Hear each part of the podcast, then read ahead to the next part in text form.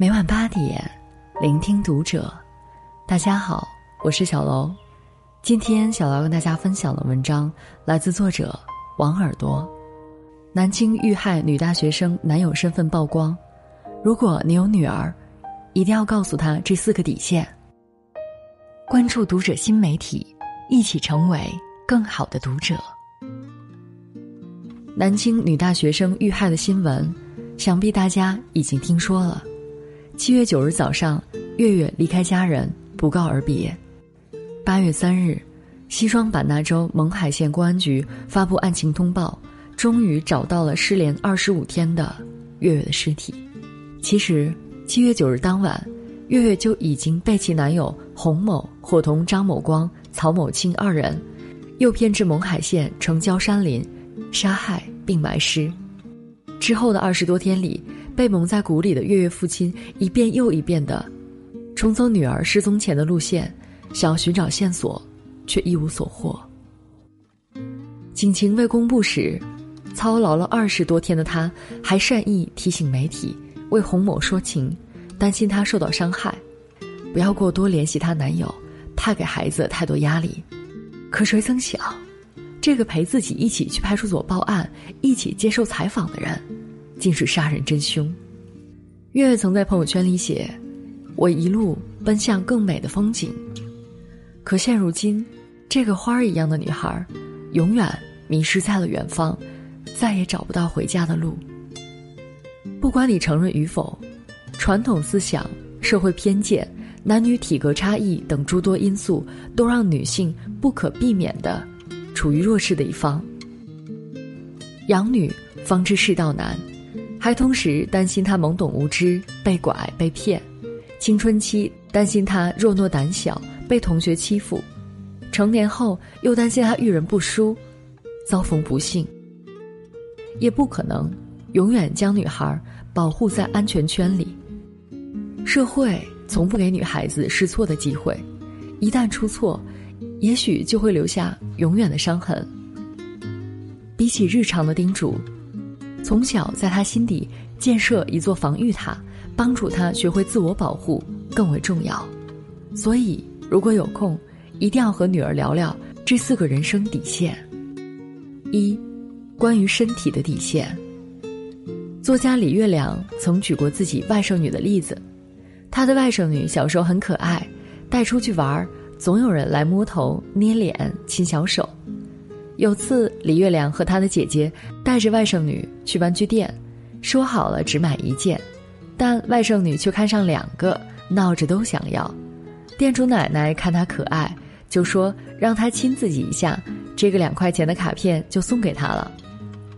外甥女有点犹豫，看得出她不太想亲奶奶，但又实在想要卡片，挣扎再三，外甥女勉为其难的想去亲。李月亮的姐姐却拉住了他，说：“如果你能赞美一下奶奶，妈妈就给你买。”外甥女想了想，说：“奶奶的眼睛很漂亮。”于是皆大欢喜，孩子得到了卡片，奶奶也很开心。回家之后，李月亮的姐姐说：“亲和赞美是两回事儿，不想亲却去亲，会让孩子觉得自己的身体和感受不重要，可以拿去换卡片。”孩子今天为了卡片勉为其难亲别人，次数多了，将来就可能为了豪车豪宅把别的东西出卖给别人。女孩子一定要懂得用自己的本事去得到她想要的东西，而不是用身体和感情交换。五岁时的一个玩具，十岁时的一条裙子，十五岁时的一只手机，二十岁时的一个奢侈包包。这个世界对女孩的诱惑太大了，你不教她认清底线，她很容易就会被欲望冲昏了头脑。前段时间，广州初物语漫展上，有件事引起了热议。名叫小尤奈的女孩，在众目睽睽之下，撩起上衣和裙摆，摆出各种性感的姿势，任摄影师围观拍照。更令人惊讶的是，网友发现。这名女孩竟然还未成年，所以作为家长，一定要告诉你的女儿，永远不要把自己的性别当做优势，去贪图一劳永逸的快感。人生没有捷径可走，也没有一样东西值得你用身体去交换。最美好的年纪，应该用来给自己增值。身体的底线，永远都不能被突破。《东京女子图鉴》里有段对话让我印象很深。女主角斋藤绫经历了几次恋爱失败后，偶遇了一个曾经暧昧过的男人。分别之时，绫问：“男人会选择什么样的女人？”男人答：“一无所有的女人。”因为一无所有，所以没有梦想，没有期待，没有自己的生活，所有的一切都仰仗着身边的男人支持他的梦想，满足他的期待。男人喜欢这样的女人。虽然难听，却是真理。因为在某些男性眼里，撑不起生活的女孩最好控制，能被三言两语的情话俘获芳心，能被言不由衷的承诺攻城略地，没有地位。在感情中被打压的体无完肤，最坏的结局，就是等着被抛弃。心理学博士黄涵在写给十八岁女儿的一封信里，提到了这几句话：身为女婴，你出生时要割断依赖于我的生物脐带；身为成人，你十八岁时要割断依赖于父母的心理脐带；身为女人，你始终别忘了。割断依赖于男人的文化期待，在别人的伞下瑟缩着避雨，不如自己给自己撑伞，走得大步流星。所以，作为家长，一定要告诉你的女儿：先谋生，再谋爱。一个优秀的女性所追求的不仅仅是经济独立，更是足以维持尊严的生活。它能让你足够慷慨，能够爽朗，能够精神自由。努力的去生活，不管未来你身边站着什么样的人，不管他是富甲一方还是一无所有，你都有挺直脊梁的底气。他富有，你不会觉得高攀；他落魄，你也不至于失去安全感。三，感情的底线。先讲一个故事：童话森林里住着小白兔和小老虎。小白兔有一家糖果店，小老虎有台冰淇淋机。小白兔记得妈妈说的：“如果你喜欢一个人，你就给他一颗糖；如果对方也喜欢你，当然也会回赠于你。”后来，小白兔喜欢上了小老虎，每天都会跑去给小老虎送糖果。兔妈妈知道后问小白兔：“小老虎喜欢吗？”小白兔直点头。兔妈妈又问：“那他为什么不请你吃个冰淇淋呢？”这是故事告诉我们的第一个道理。爱是相互的，从来都不是一个人付出，另一个人拥有。夏天来了，小白兔对小老虎说：“公园里生意好，不如我帮你把冰淇淋机推到那里去卖吧。”天很热，小白兔每天都努力把冰淇淋卖完，自己却一口都舍不得吃。他在等，等小老虎亲手送他一个。时间一天天过去。小白兔始终没有等到，于是他把整个糖果店都送给了小老虎，自己去了很远的地方。后来，小白兔听说，小老虎把自己的冰淇淋机送给了小企鹅，和他一起住在了糖果店。这是故事告诉我们的第二个道理：糖要慢慢的给，给的太快太多，别人就不觉得甜了。月月出事儿之后，曾有朋友爆料，说她的男友品行不佳，手机和电脑加密，总是失联，经常和月月吵架，会动手，平时还打她，威胁她分手就杀了她父母，每个月还找她要钱。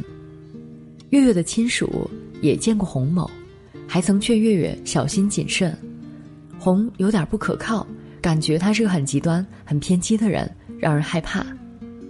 可月月没有听朋友和家人的建议，仍然没有离开这个危险的男友。所以，作为家长，一定要告诉你的女儿，每个女孩都值得被爱，但前提是她先学会爱自己。在一番付出和追逐之后，不妄图从对方获得什么，在看清所遇非良人的真相后，也有抽刀断水的勇气。在这个过程中，必须要保持清醒，得有自我认知，知道为什么来或去。不要在一个不爱你的人身上浪费时间，也不要为了他无底线的牺牲自己。四，关于生命的底线。看到过不少女孩自杀轻生的新闻。疫情期间，深圳两名女学生因不堪学业压力，相约坠楼而亡。洛阳一位十七岁的女孩，和家人发生争执后，带着十岁的妹妹跳河轻生。早早结束了生命。一位九岁的小女孩在作业本上留下一句：“为什么我干什么都不行？”后跳楼身亡。女孩的心思比较敏感脆弱，生和死对他们来说更是一个沉重的话题。如果年幼时不帮他们树立对生命的敬畏心，建立和自己沟通的能力，成年之后遇到风雨，他们会很难抵抗过去。淡薄的生死观是可怕的毒药，一定要告诉你的女儿：我们这一生中，总难免遇到恶人。当遭遇恶人时，如果你没有能力和歹徒斗争，就应该打迂回的战斗。生命高于一切，没有什么物品能比生命更重要。我们这一生中，也总难免遇到伤心事，但不管遇到多大的事。都不能选择终结生命。自杀是解决问题中最愚蠢的办法。养育女孩里说：“当你的女儿长大，你能看到你给她的教育与她如今拥有的力量和品质之间的关联。”这篇文章写给天下所有的父母。我们花了二十年的时间。来教会女孩保护自己，也希望大家可以花几分钟的时间，告诫自己的儿子，不要随意伤害女性。希望这个社会充满善意，让施暴者和受害者归零。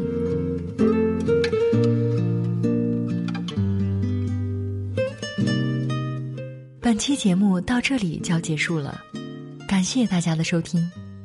我们下期再会。